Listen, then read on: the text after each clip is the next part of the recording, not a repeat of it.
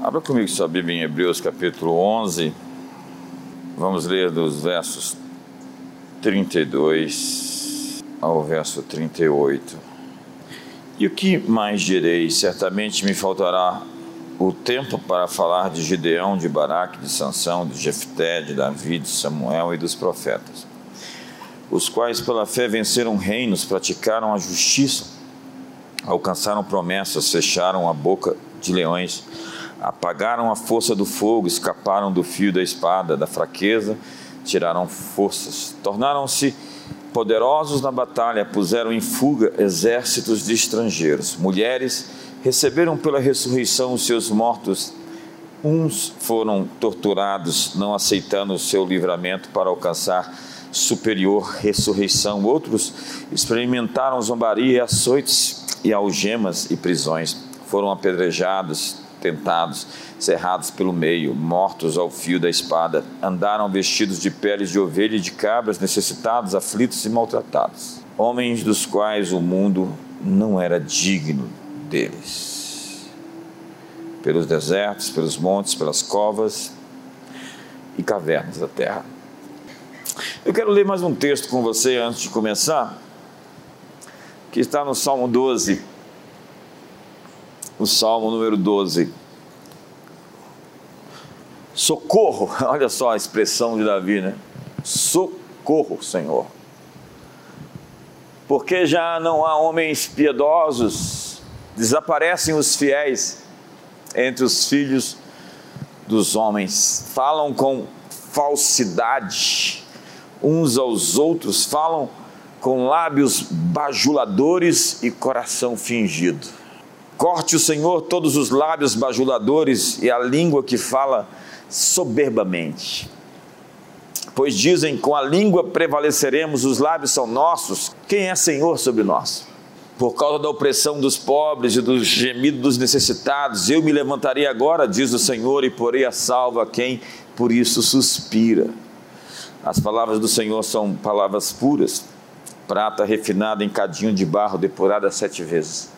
Sim, Senhor, tu nos guardarás dessa geração, nos livrarás para sempre. Por todos os lugares andam os perversos, quando entre os filhos dos homens a vileza é exaltada. Sabe, é, esses dias foram dias incrivelmente reveladores. As pessoas estão exibindo o que de fato havia dentro delas.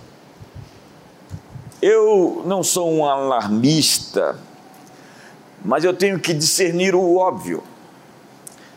A pandemia acentuou o que existia dentro de nós, de todos nós. É incrível ver o surto coletivo da sociedade. Nós vivemos em dias similares àquele que Davi descreveu no Salmo 12. E ele grita dramaticamente: socorro, Senhor. Alguém já fez uma oração assim, socorro? porque perecem os fiéis. Onde estão os leais? Onde estão os sinceros? Fidelidade sempre foi um artigo de alto valor, porque ela é rara. Há pessoas que não consideram mais seus votos, gente que quebrou seus juramentos, gente que foi ao altar e declarou a sua fidelidade. Gente sem afeto natural, desprovida de amor por seus filhos, por seus pais, por seus cônjuges, por seus irmãos, cauterizados na sua consciência. A minha experiência com pessoas que possuem autoridade em algum sentido é que todas elas estão atrás de lealdade Lealdade é que um líder busca. Ele está atrás de pessoas leais. E quando ele encontra, ele mergulha nisso. Foi Otto Bismarck, von Bismarck, quem disse: Nunca se mente tanto como antes de uma eleição,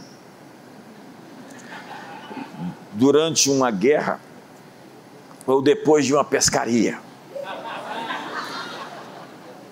Hoje, nossa cultura se orgulha do pecado, organiza marchas para celebrar a promiscuidade, exalta a esperteza, faz piada da corrupção, se orgulha de sua maldade, faz das tribunas públicas um palco de mentiras. Nosso povo se tornou cínico. Diante da corrupção, temos uma indignação passageira. Nosso mundo vive uma reversão de valores. Nós cometemos aborto e chamamos isso de escolha. Poluímos o ar com nossas profanas pornografias e chamamos isso de liberdade de expressão. Abusamos do poder e chamamos isso de democracia. Temos inveja e chamamos isso de ambição. Recompensamos a preguiça e chamamos isso de bem-estar. Exploramos os pobres e definimos isso como juros, impostos, loterias, taxas bancárias. Nós negligenciamos a disciplina dos nossos filhos e chamamos isso de construção da autoestima. Agora, se você quiser destruir o seu filho, dê a ele tudo o que ele desejar. Quer destruir sua prole? Nunca lhe diga que ele fez algo de errado, pois isso poderia deixá-lo complexado, tadinho. Ai dos que chamam o mal de bem, diz a Bíblia, e dos que chamam o bem de mal, que fazem das trevas luz e da luz trevas, e fazem do amargo doce e do doce amargo. Eliminaram as barreiras entre o certo e errado. Nesse mundo pós-moderno, onde a verdade não existe, Cada um define o que é certo. Então não existe nada que se possa se firmar de verdade, porque moralidade sexual agora é chamada de intolerância, de preconceito. Depravação virou força, virtude, virilidade. Os defensores do aborto são sensíveis, ao passo que os defensores da vida são fanáticos religiosos. A transgressão se tornou ética, valor moral, social. No Brasil, nós reclamamos da ética dos políticos, mas o frentista põe solvente na gasolina, o caixa erra o troco, o dono da mercearia desregula a balança, nós furamos fila, pagamos propina. Disse que quando o bêbado leu sobre os males que a bebida causa, ele parou de ler.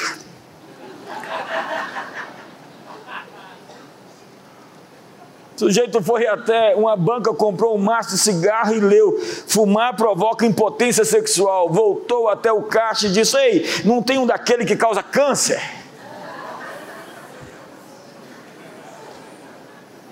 Foi Platão quem disse: podemos facilmente perdoar uma criança por ter medo do escuro. A verdadeira tragédia da vida é quando os homens têm medo da luz. Não há nada novo debaixo do céu, as coisas sempre foram assim.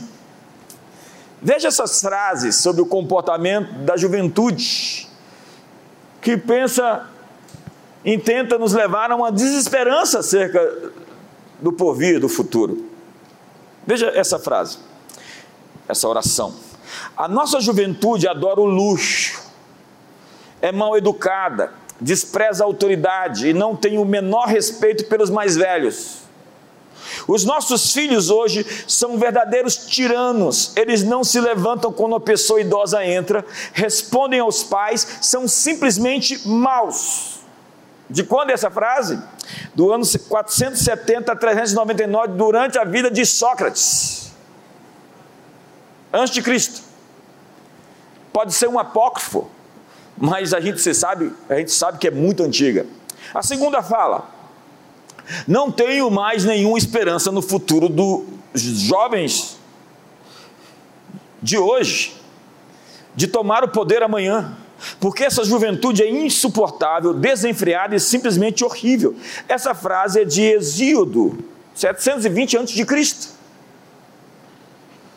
A terceira, o nosso mundo atingiu o seu ponto crítico, os filhos não ouvem mais os pais, o fim do mundo não pode estar longe. Estamos agora ouvindo um sacerdote de dois mil anos atrás. E a última, Esta juventude está estragada até o fundo do coração. Os jovens são maus e preguiçosos, eles nunca serão como a juventude de antigamente. A juventude de hoje não será capaz de manter a nossa cultura. Essa encontrou-se essa escrita num vaso de argila descoberto nas ruínas da Babilônia com a data de 4 mil anos atrás. Aí a gente vê hoje o estado da juventude, tem gente, como diz o Lucinho, que, que deseja suicídio gospel. Jesus, volta logo.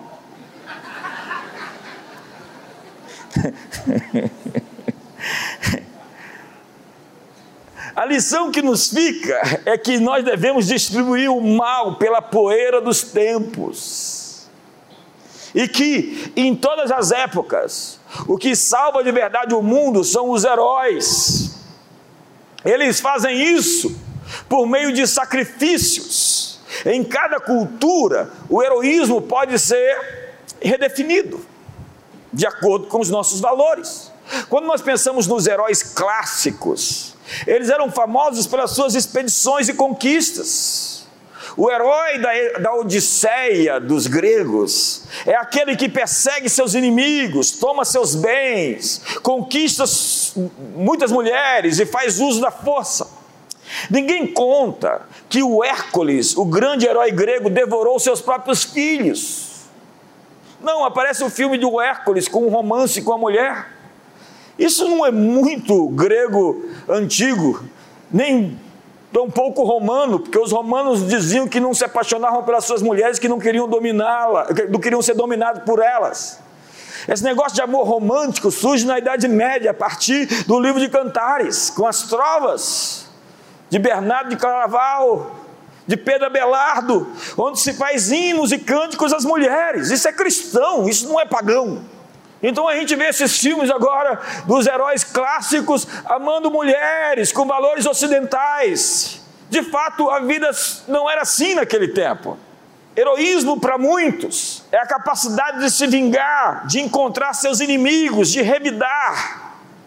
No mundo islâmico, se a sociedade ocidental fosse islâmica, e nós passamos duas vezes bem perto disso, no ano 732, no ano 1682, no cerco de Viena, na Batalha de Tours.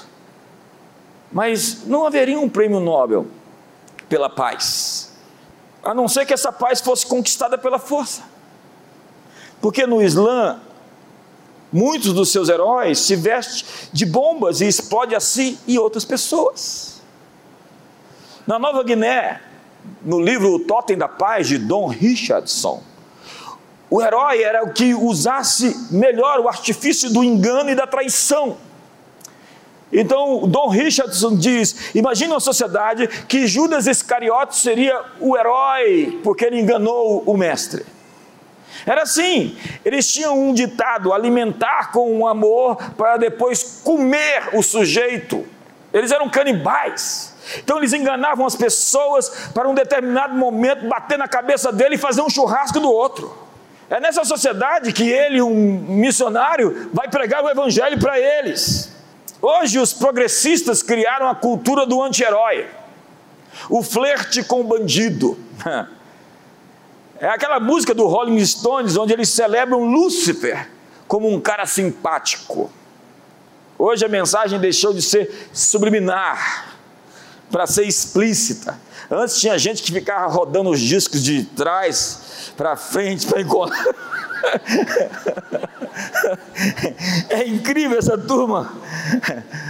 A indústria de entretenimento não está brincando com a gente. Os canais de streaming estão à procura de encontrar corações receptivos à mensagem do vilão misericordioso.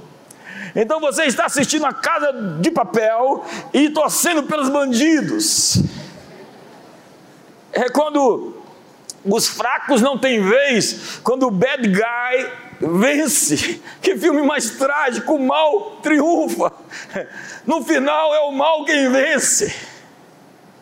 E o que dizer do Deadpool, o anti-herói, que fala palavrões, mal educado, grosseiro, Hoje nós temos heróis e celebridades, e temos que fazer uma distinção entre Madre Teresa de Calcutá e Madonna, do general Schwarzkopf e de Schwarzenegger, de Martin Luther King e de Michael Jackson.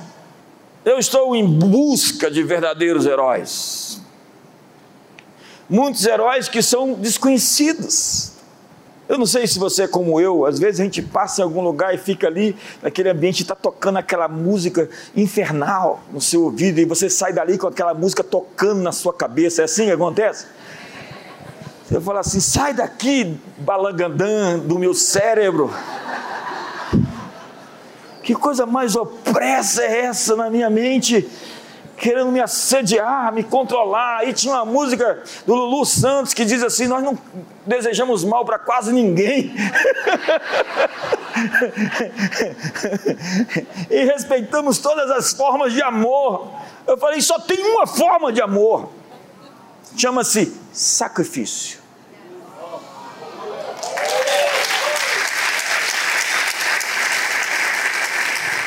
Deus prova o seu amor pelo fato de Jesus ter morrido por nós. Deus amou o mundo de tal maneira que deu o seu único filho para que todo aquele que nele crê não pereça, mas tenha vida eterna. Amor é sacrifício.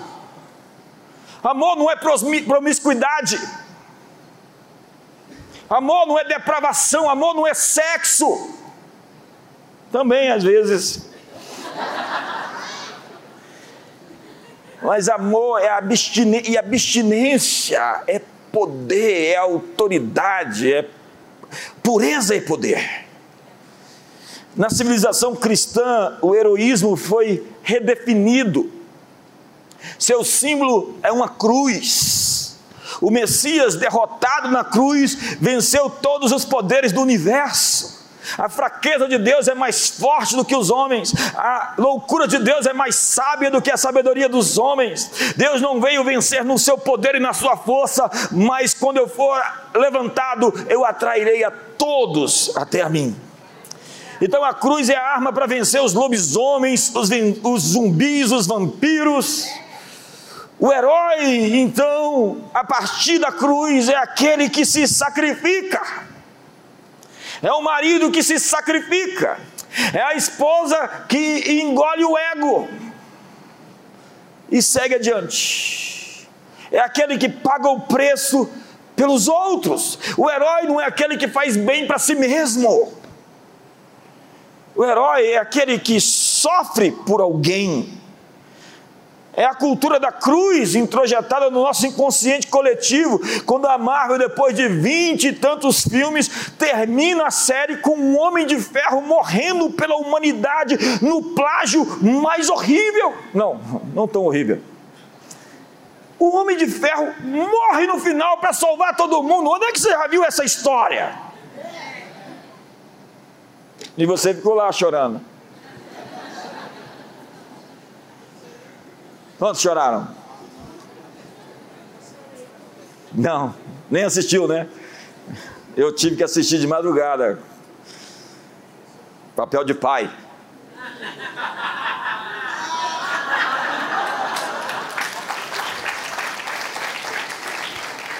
Na civilização cristã, os fortes devem defender os fracos.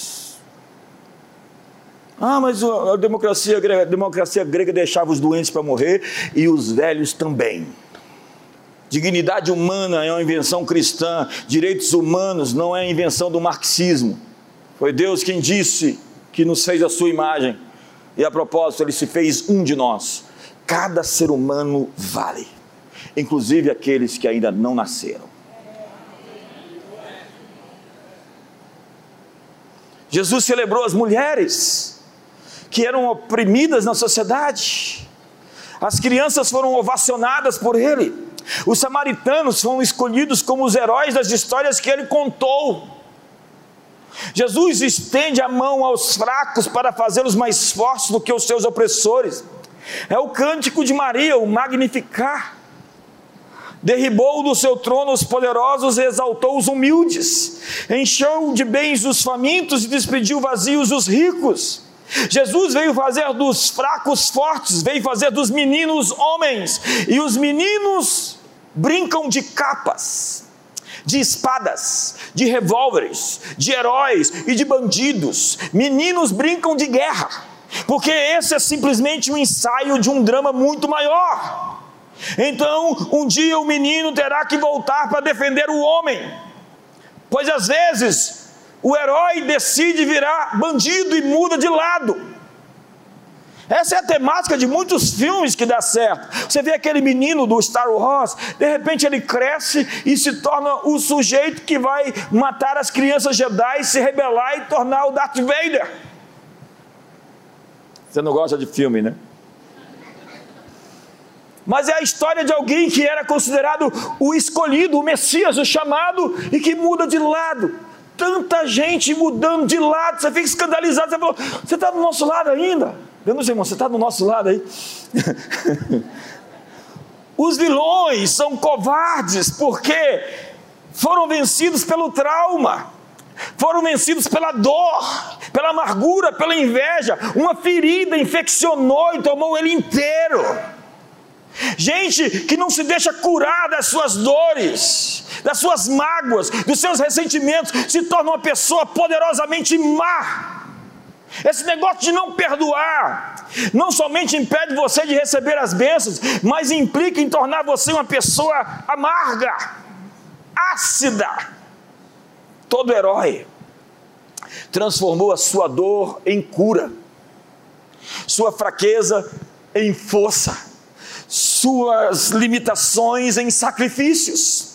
Veja o Batman, ele é o homem sem medo porque ele criou anticorpos para vencer o medo pelos traumas que passou.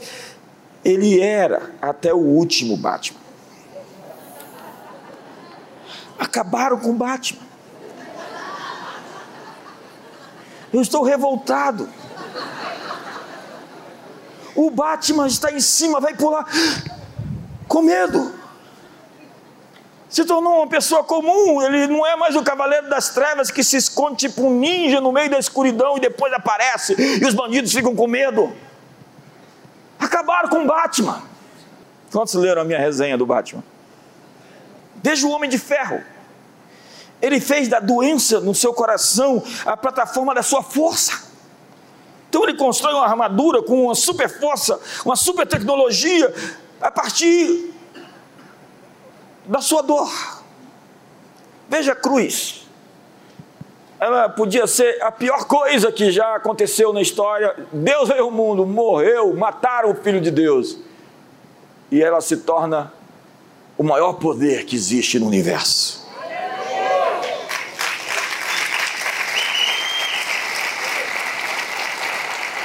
Um herói tem que controlar sua força para não se tornar um vilão. A última tentação de Jesus foi: desce da cruz, se tu és o filho de Deus. Curou a outros, não pôde salvar a si mesmo. Ele podia, segundo a Bíblia, liberar 10, 12, 20, 50 legiões de anjos.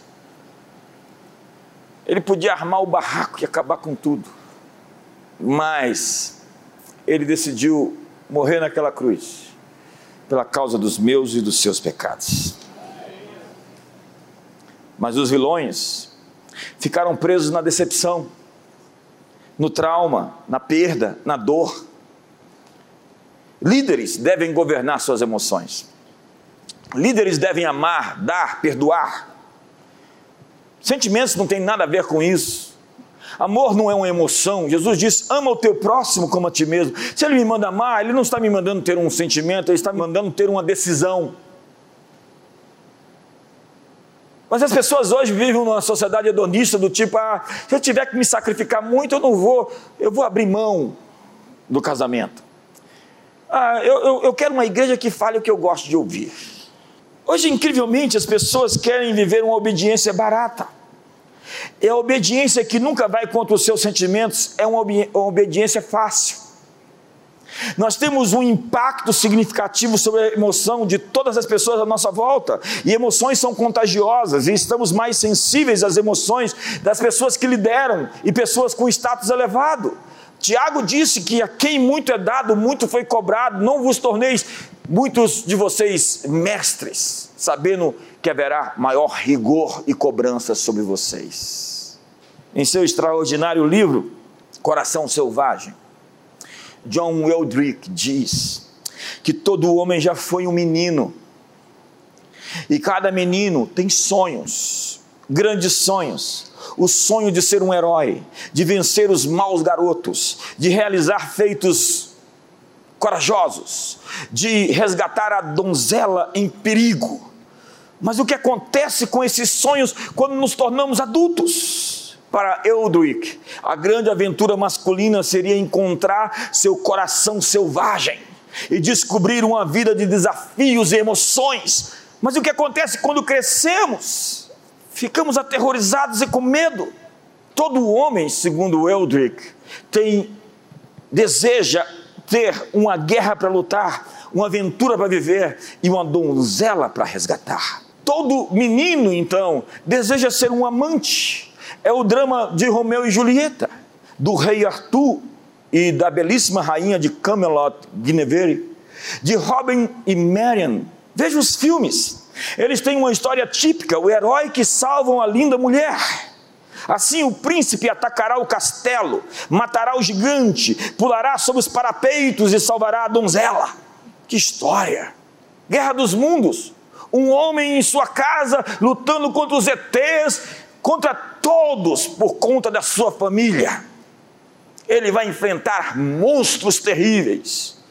Apocalipto Veja os filmes e as histórias que dão certo, que apelam para os nossos sentimentos, que nos cativa. Tem o arquétipo de um herói dentro da sua casa, que é o seu castelo, lutando pela sua família. Um homem luta sua batalha pela sua mulher, e uma mulher deseja que lutem a batalha por ela. Tudo que uma mulher quer é que se lute por ela. Uma mulher não quer escolher ir a um restaurante, ela quer que você escolha e a leve.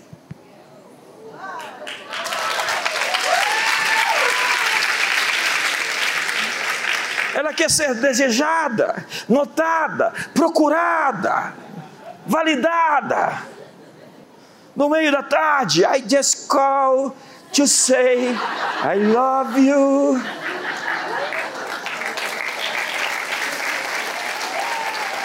Uma verdadeira mulher não quer ser uma aventura, ela quer fazer parte importante da aventura de um homem. A mulher quer ser levada para uma história que ela não conheça. Toda mulher tem uma beleza para revelar. Uma mulher precisa saber que é bonita e que é digna, de que lutem por ela. Por isso que ela tem que fazer a coisa ficar difícil. Tem que conquistar, subir a montanha, jejuar, ficar de olho fundo. Agora o homem precisa saber que ele é forte, que ele possui o que é necessário. Qual é o acionador número um da vergonha das mulheres? Aparência, imagem corporal. Elas pensam o tempo todo se estão bonitas. E elas não se vestem para o marido, elas se vestem para as amigas. Qual é o assinador número um da vergonha dos homens? A aparência de fraqueza.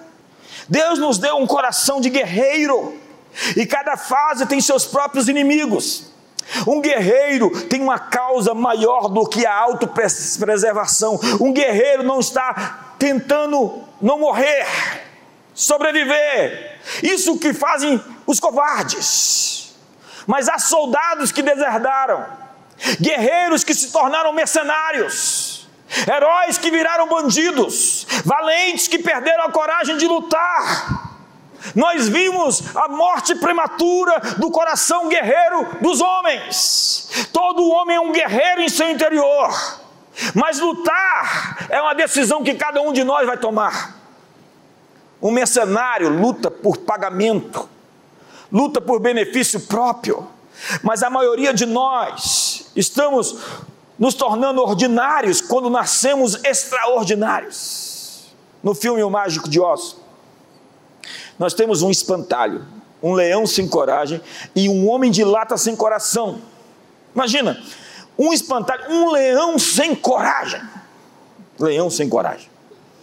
e um homem sem coração. E coração é a raiz da palavra coragem. E coragem significa um forte desejo de viver sob a forma de uma prontidão para morrer. Se temos que morrer, vamos morrer com dignidade. Jesus disse: quem perder a sua vida vai salvá-la. A honra de um verdadeiro guerreiro é mostrar as cicatrizes adquiridas na batalha. Essas são as suas medalhas. Esses são os seus títulos de nobreza. Carrego no corpo as marcas do Evangelho, disse Paulo. Senhoras e senhores, hoje a coragem é requerida de pessoas comuns. É hora de recorrer às virtudes heróicas. Nós gostamos do William Wallace, do Brave Heart filhos da Escócia, vocês têm que lutar como homens livres, pois homens livres vocês já são. E quando vocês morrerem em suas camas, daqui a muitos anos terão desejado trocar todos os dias a partir desse dia para voltar aqui e dizer aos nossos inimigos que eles podem tirar a nossa vida, mas nunca a nossa liberdade.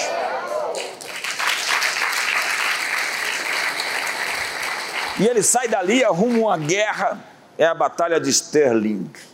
E eles vencem com um número menor, porque eles estavam com raiva. Você tem um motivo para lutar? Será que é hora de começar uma briga? O mais importante é que você lute pelos motivos certos. Qual é a causa da sua guerra? É a sua amargura? É a rejeição? É a tentativa de se mostrar importante? Toda pessoa que tenta parecer está em busca de identidade. Tem muita gente lutando pelo ego, com orgulho ferido. É o cara que canta na frente do espelho: Quão grande és tu! Quão grande és tu! É o cara que disse: Pensei que fosse amor à primeira vista, mas era somente um espelho. Na Bíblia nós temos heróis, eu li o texto de Hebreus 11 e esses heróis eram improváveis. Veja Davi e os da caverna de Adulão. Ele juntou todos os homens que estavam em aperto, endividados, os amargurados de espírito. Ele pegou os párias. Sua tropa era a pior que podia existir e os tornou matadores de gigantes poderosos generais. Aqueles rejeitados e párias da sociedade transformaram o desprezo em energia para vencer. Daquele grupo saíram os valentes que tinham poder em comum. A Bíblia fala sobre o número de inimigos que cada um tinha matado. Eles tinham uma taxa de destruição dez vezes maior do que os soldados comuns. É a proximidade da unção que estava sobre Davi. Davi foi ungido para levar a nação ao seu destino. E se você é um Davi, você precisa do seu bando. Então levante outros com a mesma visão. Fique perto o suficiente para deixar o seu poder, a sua unção fluir e ativar a sua capacidade. A Bíblia descreve aqueles homens como gente que tinha um rosto semelhante ao de leões. E eles moviam-se como leões porque aquele que conhece seu Deus se tornará forte e fará proezas. Cerque-se de leões, encontre os heróis. Quem são os heróis? Heróis não são os exibidos, heróis não são os autopromovidos, heróis são aqueles que pagam o preço com o custo de sacrifícios. Algumas pessoas não lutam por Jesus, ainda que digam que são cristãs. Algumas pessoas não estão nem aí para a igreja, elas estão por conta própria. Agora entenda: ser comunidade significa viver juntos. Paulo disse que nós somos batizados no corpo de Cristo. Então, se, se é igreja, quando você faz parte de uma congregação, e Deus deseja muito hoje lhe dar uma capa com superpoderes para vencer todos os inimigos e levar outras pessoas a conquistar aquilo que lhes foi destinado. Fique de pé essa noite. A graça é um superpoder. E você vai ver que a graça se moveu de Saul e encontrou Davi. A graça deixou alguém para encontrar outra pessoa, porque a graça se move pela resposta que nós damos às questões que atingem a nossa vida. Eu creio que para vencer todos os obstáculos que estão à nossa frente, nós precisamos de um poder em comum. Essa força não reside em nós. Essa força não está em nós. Eu creio que para avançar para o próximo nível, a próxima fase, você precisa de um novo manto, de uma nova unção, de uma nova graça. E essa graça vai fazer com que você possa de verdade e de fato chegar onde você precisa estar. Feche seus olhos hoje. Feche seus olhos hoje, por favor.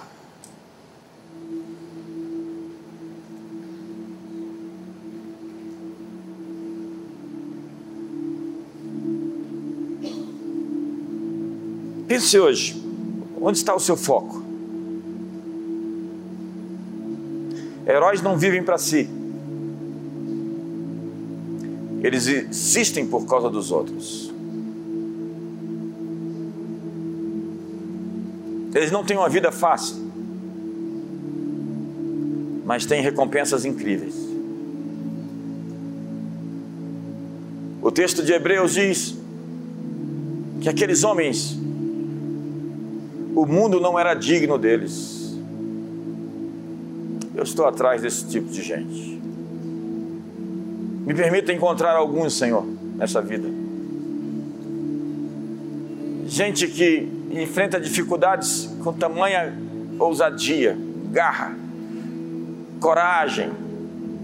Gente que não tem medo do politicamente correto. E não precisa ser popular, aceito marcar posições para satisfazer o ego da maioria. Gente que pode tomar decisões por seus princípios e não porque o espírito do tempo, o espírito da época exige. Gente que combate o bom combate da fé, com a ousadia de quem está firmado nos princípios e valores eternos, milenares, eternos. Ao invés de assustar-se às modinhas da modernidade. Olhe para dentro de si hoje. E veja e pergunte: o menino que você era se orgulharia do homem que você se tornou? A menina que você foi teria orgulho da mulher que você se tornou? Pense hoje. Paulo disse em Coríntios: provai-vos se estáis de fato na fé. Porque há muitos frequentadores de igreja que de fato não nasceram de novo. Não são cristãos de verdade. Porque pelos frutos você consegue conhecer uma árvore. E quais são os frutos? É hora de lidar com o ódio do seu coração, com as amarguras históricas, com os traumas que fez você adoecer até aqui. É hora de se liberar e de ver uma vida além de você, porque quando você se torna uma vítima, você simplesmente olha para a sua dor, você só olha para você, mas ao ser curado da dor, você é capaz de usar tudo o que lhe aconteceu para curar a outros que viveram as mesmas histórias que você venceu. Heróis não lutam por si mesmos. Heróis lutam por uma causa maior do que eles mesmos. Essa é uma casa de heróis. De pais heróis que vão educar os seus filhos, orar e jejuar por eles sem abrir mão jamais deles. É uma casa de maridos e esposas heróis e heroínas que não vão sacrificar seus princípios, mas vão sacrificar o ego no altar e vão dizer não a tudo aquilo que Deus diz não. Hoje é um dia de pegar a sua capa de novo a sua espada, as suas armas de guerra, os seus superpoderes para vencer o mal que assedia você, dobrar a realidade, as circunstâncias, modificar as estruturas. Você tem um poder em comum dentro de você, colocado por Deus. Não é simplesmente seu, é algo que Ele lhe deu. Maior é o que está em você do que aquele que está no mundo. Cristo em você é a esperança da glória. Então você tem poder para lidar com as assombrações, com os fantasmas, com os medos, lidar com a covardia. Você é escravo de uma visão que te rejeita, que te sabota. Mas hoje, nessa noite, é hora de abrir as cortinas da sua alma para deixar o sol entrar. Hoje, nessa hora, é dia de você lidar com a covardia, o medo de falhar, o medo de perecer, o medo de investir, o medo de não acontecer, o medo de casar, o medo de não casar, o medo de falhar. Deus está dizendo: esta noite, lança o teu pão sobre as águas. É hora de investir de novo. É hora de ir avante, à frente. É hora de sair do status quo e não procurar um lugar cômodo para estar. Não procurar um lugar onde nada acontece. É hora de aceitar os desafios. É hora de não temer a dor, o sofrimento e nem mesmo a morte. Porque se você morreu com coragem, a morte se tornou um portal dimensional para te levar a uma promoção, a um estado eterno de graça. Porque aquele que crê em mim, ainda que morra, viverá. Eu sou a ressurreição e a vida. E o perfeito amor lança fora o medo. Heróis não têm medo. Heróis enfrentam o medo. E qual é o medo hoje? Eu quero que você saia daqui e faça uma lista das coisas que você quer se livrar, quer se despir, quer simplesmente dizer não, não mais, nunca mais, jamais. Talvez você tenha que deixar um caso que você tem. Porque esse caso está amarrando você às forças do inferno, te arrastando com grilhões para fora do seu propósito. Talvez você tenha que fechar a sua boca. Senhor, hoje estamos aqui. Somos teus. E nascemos para um plano, um propósito, uma missão. E queremos cumprir. Nos dá a ousadia para vencer. A ousadia para tomar decisões importantes, a ousadia para dar mais um passo, a ousadia para investir, para empreender, a ousadia para ir além da comodidade, do status quo, do conforto. Queremos sair dessa zona de segurança e queremos ir mais alto queremos abandonar o medo, as garras que se prenderam em nós, nos limitando a um espaço pequeno, estreito. queremos o nosso espaço no mundo. E hoje ousamos sonhar como quem tem capas e podem voar. Ousamos sonhar com armas que possam destruir os nossos inimigos, ainda que seja uma funda com uma pedra para atingir os nossos gigantes. Estamos aqui hoje, como comecei a dizer, para ser aqueles que, se a Bíblia fosse escrita em nossos dias, nossos nomes seriam citados. E nos teus registros, onde cada palavra frívola que os homens proferiram, onde tudo está gravado, que nós possamos realmente cumprir aquilo que nos foi destinado. Eu estou desafiando você a abraçar o seu propósito, se despindo do medo essa noite. Eu estou desafiando você a abraçar o plano de Deus para você, se despindo do pecado. Há uma palavra poderosa aqui essa noite para os heróis. O nome dela se chama renúncia. O que você precisa renunciar essa noite para abraçar o plano de Deus para a sua vida? Você não pode deixar de responder essa pergunta. Eu não pedi para você vir aqui hoje. Você veio. e Deus está dizendo a você o que que você tem que abandonar para cumprir o que eu te chamei para fazer.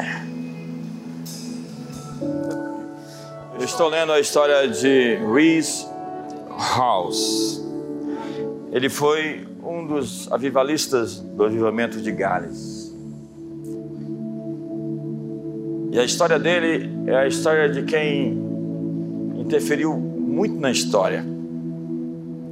Ele escreveu um livro que o Bill Johnson diz ser o livro que mais impactou ele sobre oração, que é O Intercessor. Reese teve um impacto tamanho com a sua vida ele tinha um poder tão extraordinário sobre forças da natureza, sobre guerras. Foi o James Gould quem me disse, em um jantar, estava somente eu e ele, que ele encontrou o neto do House. E ele me disse que, em determinado momento, ele percebeu que Aquele homem estava bem fechado, ele era um inglês muito fleumático e não queria falar com ele. Ele estava tomando chá, ele me disse com um jeito fresco de tomar chá, as palavras que ele usou, e estava totalmente blindado e fechado. Até que ele pediu uma palavra de conhecimento sobre a vida daquele homem e Deus lhe deu, e ele, quando falou para ele algo que somente ele e Deus sabia, ele se abriu. E o que o James Gold queria saber era sobre a vida do avô dele. E logo depois dessa palavra de conhecimento, ele disse: Olha, você quer saber mesmo por que, que meu avô, meus pais, paravam guerras, mudavam atmosferas, tiveram um impacto incrível no mundo, em Wales, em toda a Europa meu avô, meus avós eram possuídos por Deus. Possuídos. Eu li o texto onde ele fala que um dia ele foi confrontado pelo Espírito Santo para que ele sacrificasse a vontade dele. Que ele entregasse a vontade dele para Deus. E foi isso que ele fez depois de muita luta. Eu estou aqui hoje diante de pessoas que estão lutando com Deus. Alguma área da sua vida você precisa entregar de verdade para Ele. E eu quero que você escreva essa palavra importante para essa semana, para esse mês que vai mudar para sempre a sua vida. Renúncia. O que, que é que você vai renunciar? Qual vai ser a sua entrega? qual vai ser o seu sacrifício. E depois que você realmente sacrifica, você pode se sentir um herói, mas não antes disso. Que o amor de Deus, que a graça de Jesus e a comunhão do Espírito Santo seja sobre todos vocês. Um ótimo mês de maio.